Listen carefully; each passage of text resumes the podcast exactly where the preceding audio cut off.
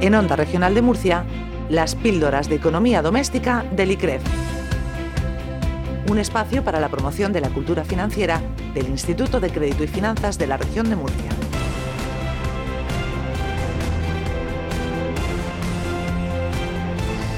Bueno, llega ahora pues el momento de que miremos nuestras finanzas y que sobre todo pues que nos enseñen eh, cómo tenemos que hacerlo para que sean productivas. ¿Con qué lo hacemos cada semana? Bueno, pues con el ICREF, el Instituto de Crédito y Finanzas de la región de Murcia. En este 19 de marzo, este día festivo, este día de San José, porque aunque sea festivo, bueno, pues incluso tenemos que seguir viendo nuestro bolsillo y dónde invertimos nuestro dinero. Está con nosotros eh, la jefa de sección de instituciones financieras de, del ICREF. María Dolores Cascales, buenos días. Hola, buenos días, Carmen. Bueno, sí, tienes razón. incluso con, incluso en día de fiesta, las finanzas y el ICREF no descansan. El ICREF no descansa, tenemos que estar eh, pendientes y, oye, pues este día también incluso más relajado podemos eh, tomar buena nota de, de, todo y de lo que nos enseñéis aquí cada, cada semana. Eh, como siempre nos eh, fijamos en el pequeño eh, inversor, de cómo podemos bueno, pues hacer bien las cosas y estar protegidos. creo que también está con nosotros esta mañana Luis Alberto Marín, el director del ICREF. Buenos días, Luis Alberto. Hola, ¿qué tal? Hola, buenos días. Bien, queríamos dejarte también pues este Día del Padre, que entendemos que estás con tus pequeños, bueno, pequeños y ya grandes. Eh, oye, pero eso que es una alegría saludarte. Muy buenos días. Por supuesto que sí, ya lo creo. Y nada, genial, genial de dejaros en las mejores manos, en la de María Dolores. En las de María Dolores, pues eh, ya hemos saludado a, María Dolores y vamos a hablar con, con ella, pues eso, de, de, qué manera está protegido el pequeño eh, inversor y por qué María Dolores hay que hacerlo de, de manera especial con estos inversores minoristas. Cuéntanos. Bueno, pues cualquier mm, mm, pequeño inversor, cualquier persona que haya obtenido unos pequeños ahorros y quiera rentabilizarlos, como nosotros hemos enseñado en otros programas, eh, pueden no disponer de los conocimientos y la, y la experiencia en los mercados financieros necesaria para comprender la naturaleza y sobre todo los riesgos de los productos de inversión disponibles en el mercado. Date cuenta que los mercados financieros son unos mercados que se mueven mucho, muy dinámicos, en los que hay que estar muy a la última, incluso teniendo ciertos conocimientos de economía, puedes no tenerlo.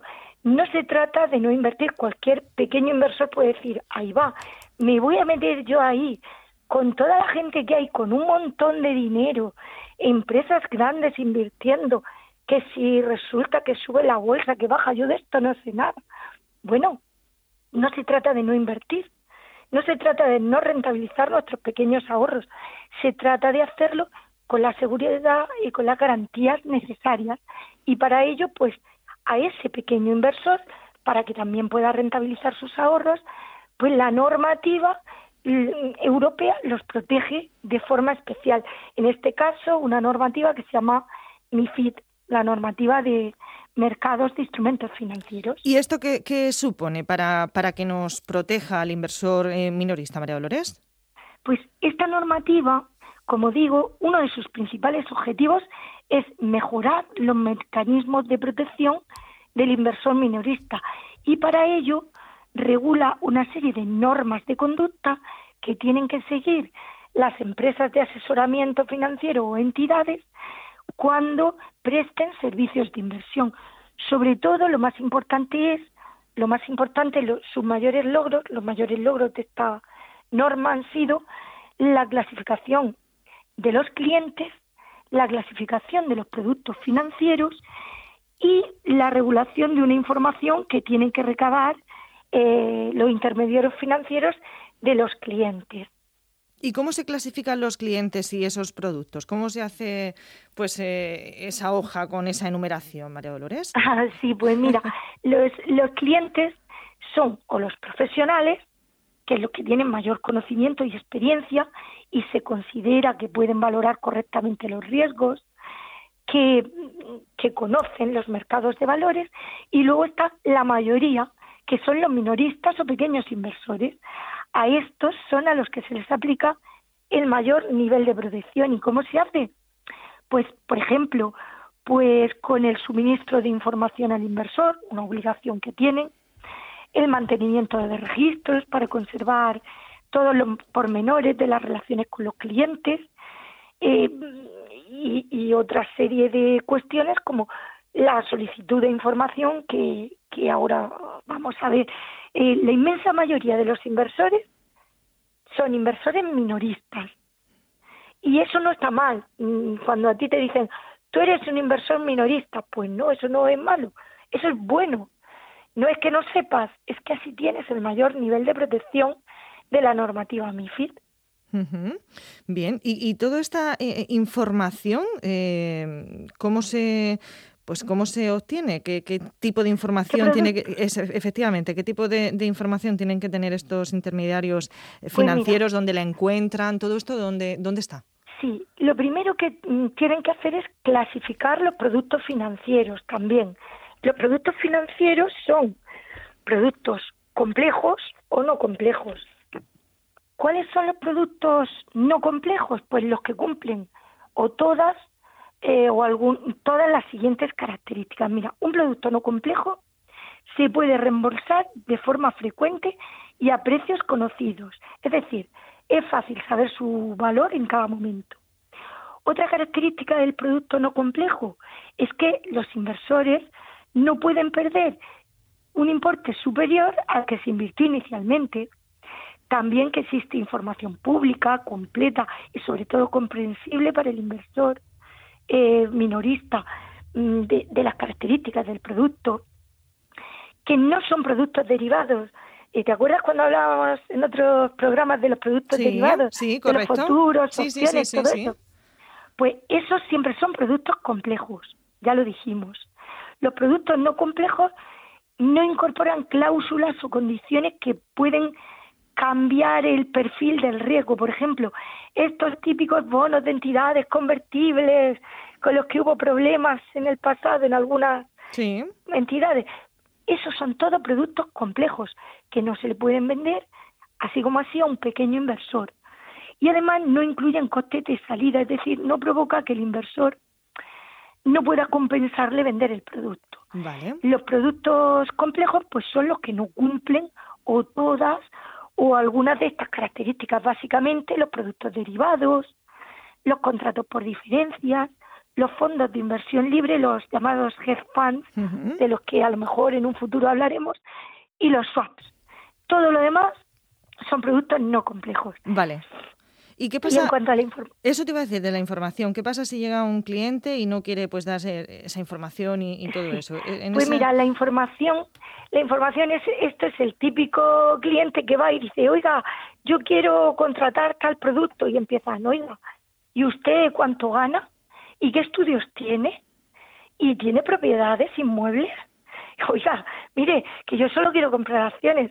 Pues bien, todo eso son formas de proteger al inversor la información que tienen que recabar las entidades o las empresas de asesoramiento financiero, porque acuérdate que no podemos ir directamente al mercado sin un intermediario financiero, pues esa información varía dependiendo de qué tipo de servicio financiero estamos demandando. Los servicios financieros que podemos demandar los pequeños inversores básicamente son tres. O recepción y transmisión de órdenes de clientes, es decir, oye, compra, vende, pero con la información, con la decisión tomada ya por el inversor, o bien un servicio de asesoramiento en el que queremos que un profesional nos asesore y luego tomar nosotros la decisión. Y en tercer lugar, la gestión de carteras, que nosotros firmamos un contrato y la entidad de asesoramiento financiero gestiona nuestra cartera de forma discrecional y personalizada. Vale. En el caso solo de compra y venta, pues nos van a hacer un test de conveniencia. ¿Para qué? Pues para saber, lo primero, cuál es nuestra capacidad, es decir, nuestro nivel de educación, de educación financiera, de educación en general y la profesión actual, profesiones anteriores, y luego cuál ha sido nuestra experiencia de inversión, es decir, los tipos de servicios, de operaciones o de instrumentos financieros que hemos contratado eh, o con los que estamos familiarizados, la frecuencia, la naturaleza, el volumen o el periodo en que la operación se ha realizado, tal. Eh, todo esto de cara a ver si el, producto que nosotros queremos comprar nos conviene o no. Vale. Si no nos conviene, dirá, mire, esto no le conviene, ya cómprelo o no si te quiere. Pero si se trata de un asesoramiento financiero o gestión de carteras, nos van a hacer un test de idoneidad que además de englobar lo anterior, pues tiene que ver ya mm, eh, eh, información más detallada para que ellos nos puedan gestionar sobre nuestra situación financiera y sobre los objetivos de inversión. Sobre la situación financiera, pues te pregunta, por ejemplo, ¿cuál es su situación laboral? ¿Cuál es la fuente principal de ingresos? Si su nivel de ingresos tiene otro patrimonio, ¿qué gastos periódicos tiene? O bien, si se trata de objetivos de inversión, esto es muy importante, tienen que ver nuestro perfil, es decir, si tenemos más o menos apetito o aversión al riesgo, y el tiempo, cuál es nuestro horizonte de inversión. Efectivamente, el tiempo de que disponemos si tenemos más o menos prisa. Y claro, pues también es muy importante aquí, cuando nos asesoran, que nos tienen que informar, y esto es muy importante, si el asesoramiento que nos están dando es independiente o no independiente. Porque el asesoramiento independiente, que nos lo da normalmente una empresa de asesoramiento financiero, nos va a ofrecer una gama suficientemente diversificada de instrumentos financieros disponibles eh, en el mercado para, para que podamos elegir.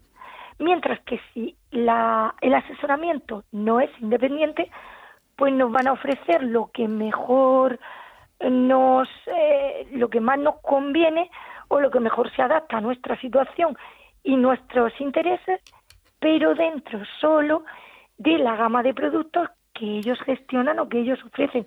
Por ejemplo, el caso de una entidad. Por ejemplo.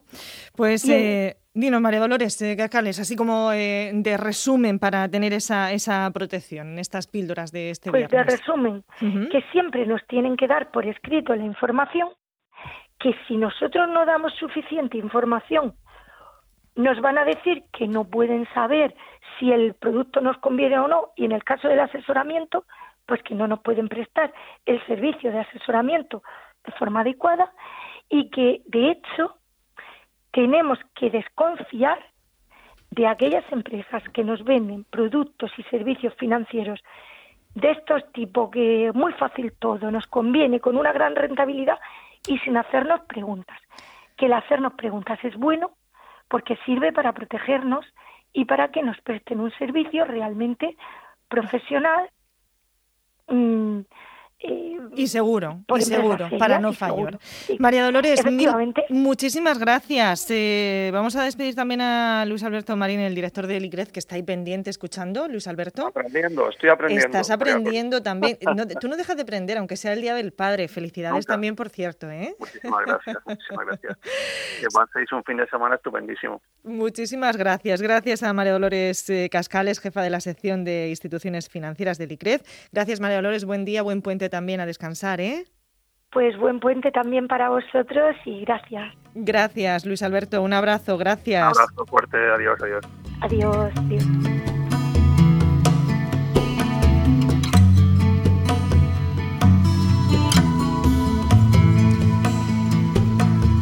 Minutito llegamos a las 10 de la mañana, boletín informativo con Maribel Peregrín y después continuamos nosotros aquí en Plaza Pública. No se lo pierdan, en Onda Regional, la radio pública, la suya, la de siempre. Azul, líneas en el mar, qué profundo y sin domar, acaricia una